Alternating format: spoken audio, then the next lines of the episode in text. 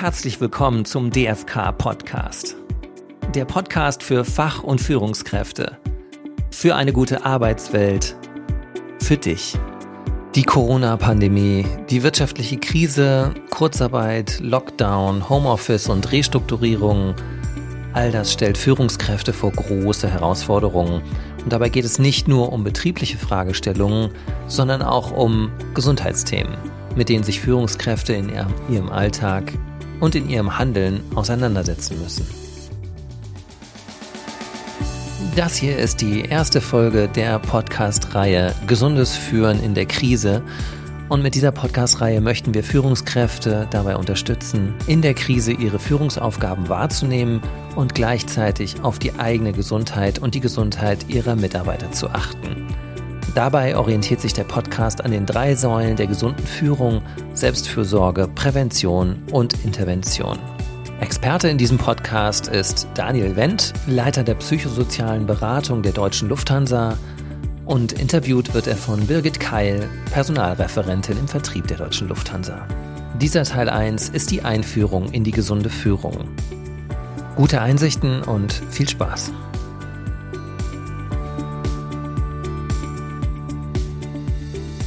Zunächst einmal möchte ich den Begriff gesundes Führen definieren. Was ist eigentlich damit konkret gemeint? Ja, also gesundes Führen bedeutet, wenn ich das jetzt mal kurz äh, zusammenfasse, dass eben im Führungsalltag Gesundheitsfragen bewusst oder zumindest implizit immer mal wieder mitschwingen. Und wir uns als Führungskräfte dann die Frage stellen, welchen Einfluss hat eigentlich mein Führungshandeln auf meine eigene aber eben auch auf die Gesundheit äh, meiner Mitarbeiter, meines Teams.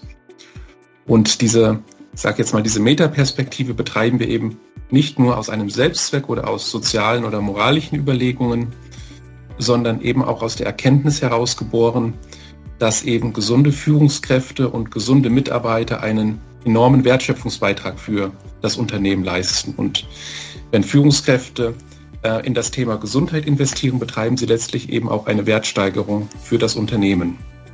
Also geht es beim gesunden Führen auch um eine Vorbildfunktion. Also ja. das heißt, das gesunde Verhalten einer Führungskraft hat einen nicht zu unterschätzenden Einfluss auf das Verhalten der Mitarbeiter. Mhm. Mhm. Und damit in der Konsequenz dann ja eigentlich auch auf die Leistungsfähigkeit des Unternehmens im Ganzen. Ja, genau. Hm, vor welche besonderen Herausforderungen sieht sich denn eine Führungskraft in Krisenzeiten, aber auch besonders jetzt in der Corona-Pandemie gestellt? Ja, also Führungskräfte äh, sehen sich vor ganz, ganz vielfältigen Herausforderungen gestellt, um eben tatsächlich auch das Überleben des Unternehmens in der Krise zu sichern. Und neben ganz, ganz vielen harten betriebswirtschaftlichen Themen werden eben halt auch viele weiche Faktoren der Menschenführung in Zeiten von Homeoffice, von Kurzarbeit und auch radikal veränderten Rahmenbedingungen der Arbeit, die wir ja ähm, alle erleben, immer bedeutsamer.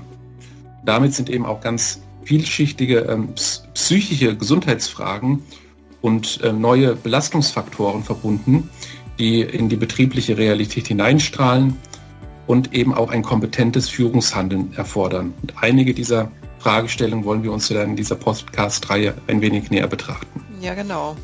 Also ist es besonders in schwierigen Zeiten ganz besonders wichtig, dass eine Führungskraft neben allen fachlichen Herausforderungen auch noch ein ganz besonderes auf, Augenmerk auf die mhm. möglichen gesundheitlichen ne, und auch die psychischen ja. Belastungen der Mitarbeiter ja. legt. Mhm.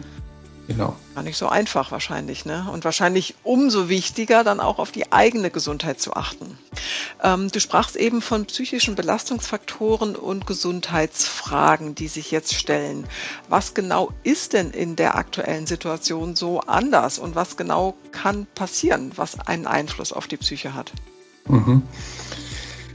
Ja, es ist so, dass äh, diese äh, Corona-spezifischen Arbeitsbedingungen eben auch oft mit ganz konkreten psychischen Belastungsfaktoren einhergehen, die wir so vor der Corona-Krise gar nicht gekannt haben oder nicht ähm, besonders relevant äh, gewesen sind. Hier vielleicht so einige Beispiele auch aus unserer ganz konkreten Beratungsarbeit. Ähm, da gibt es zum Beispiel fehlende Abgrenzung zwischen ähm, Arbeit und Privatleben im Homeoffice. Ähm, wir sehen familiäre und partnerschaftliche ähm, Probleme. Ähm, gerade jetzt wieder im neuen Lockdown ist das Thema, wie gestalte ich im Endeffekt meine Tagesstruktur, im Endeffekt oftmals eine große Herausforderung. Mitarbeiter vereinsamen tatsächlich, weil einfach die kollegialen äh, Kontaktflächen fehlen. Auf der anderen Seite gibt es auch Teamkonflikte im virtuellen Arbeiten. Das sind ja ganz neue Rahmenbedingungen. Äh, Mitarbeiter sorgen sich im Endeffekt auch um Ansteckungsgefahren in der Arbeitsumgebung. Ähm, das Thema Arbeitsplatzunsicherheit ähm, läuft ganz häufig mit. Es gibt finanzielle Probleme, auch wegfallende Sinnhorizonte, wenn eben auch ähm, Arbeit wegfällt und wenn Mitarbeiter dann zu großen Teilen eben auch in der Kurzarbeit sind. Ganz aktuell ähm, beschäftigt und belastet auch viele Familien äh, ganz konkret das Thema Homeschooling wieder.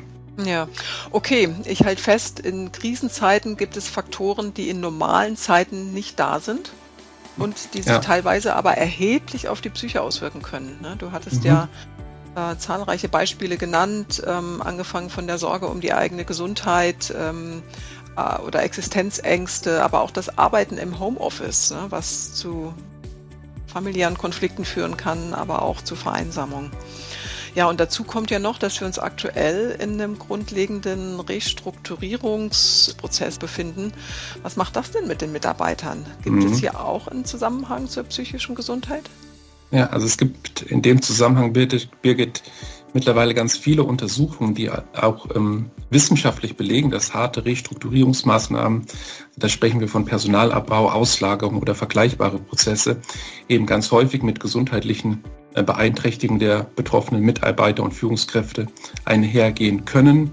Da sieht man in den Studien zum Beispiel ähm, eine Zunahme von gesundheitsschädlichem Verhalten, von existenziellen Ängsten oder auch äh, persönliche Krisen, die durch äh, drohenden oder auch den tatsächlichen Arbeitsplatzverlust entstehen.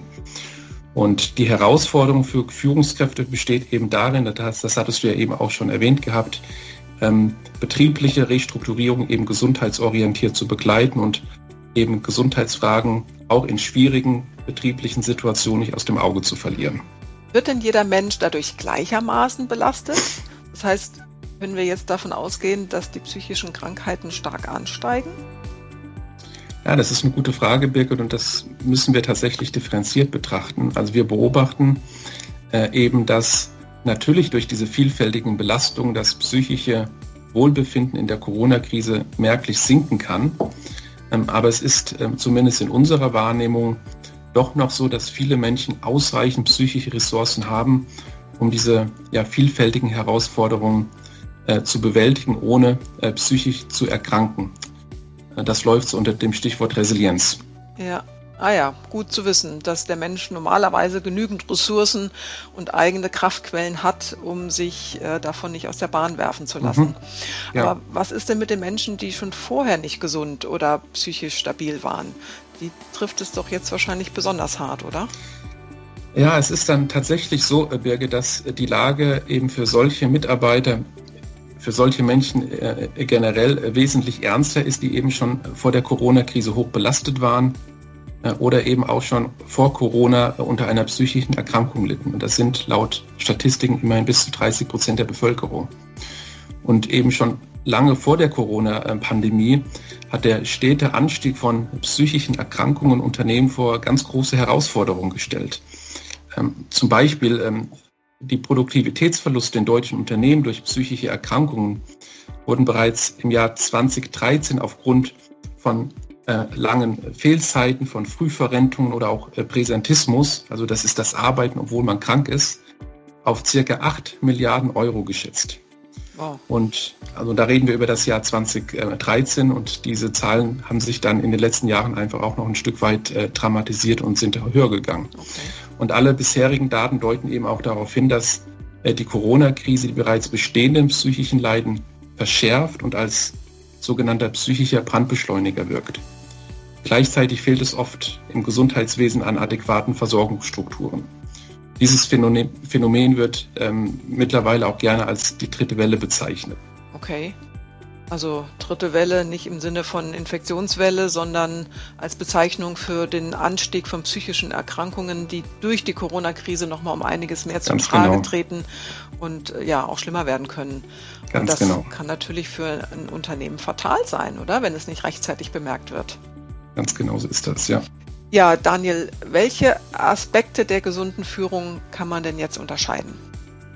Ja, also wir arbeiten in der Beratung gerne mit einem äh, Drei-Säulen-Modell der gesunden Führung und das bedeutet konkret, die erste Säule wäre dann die gesunde Führung durch die Selbstfürsorge, also die Stärkung der eigenen Resilienz.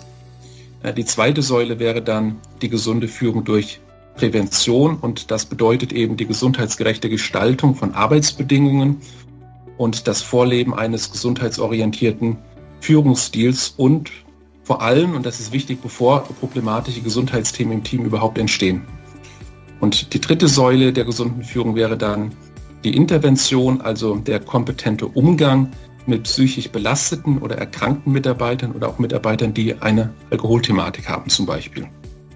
Und genau diese drei Handlungsfelder werden wir in den nächsten mhm. Folgen dieses Podcasts näher erläutern. Und Daniel, du hast wahrscheinlich nicht ohne Grund die Selbstfürsorge als ersten Punkt genannt. Ne? Die eigene Gesundheit äh, ist eine wichtige Grundlage, auf der alles andere aufbaut. Und ja, genau damit wollen wir ja auch in der nächsten Folge genau, dieser ja. Podcast-Reihe beginnen.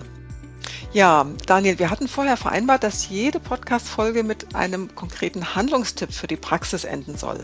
Was gibst du in der heutigen ersten Folge den Führungskräften mit auf den Weg? Okay. Also als praktische Einführung in diese gesamte Thematik gesunde Führung empfehle ich, dass wir diese drei Säulen nochmal ganz konkret auf den persönlichen Führungsalltag beziehen. Ja? Und ähm, ich würde jetzt mal für jede Dimension eine Aussage formulieren. Und jeder kann ja dann für sich mal selbst beantworten, inwieweit die Aussagen persönlich für ihn oder für sie zutreffen. Okay. Ja, also die erste Aussage im Bereich Selbstfürsorge wäre, ich kenne meine persönlichen Belastungsgrenzen äh, und auch meine persönlichen Entspannungsmöglichkeiten, die bei mir wirksam sind. Die Aussage für die zweite Dimension, also für die Prävention wäre, ich kenne zumindest in groben Zügen die persönliche Situation meiner Mitarbeiter. Die dritte Aussage für die Dimension Intervention wäre, ich merke schnell, wenn es meinem Mitarbeiter nicht gut geht und spreche dies auch verständnisvoll an. Genau, okay. das wären jetzt mal so drei Aussagen, die wir ähm, ja auch so als kleine Hausaufgabe gerne mal den Zuhörern in dieser ersten Folge mitgeben würden. Super. Ja, danke Daniel. Das sind sehr gute Reflexionsfragen und ein guter Impuls für unsere Zuhörer, sich mal bewusst zu überlegen, wo jeder persönlich in Bezug auf diese drei Säulen des gesunden Führens aktuell steht. Mit diesem Impuls endet die erste Folge dieser Podcast-Reihe zum Thema gesunde Führung. Teil 2 widmet sich dem Thema Selbstfürsorge. Bis dahin und bleiben Sie gesund. Mehr zum Verband finden Sie unter www.dfk.eu.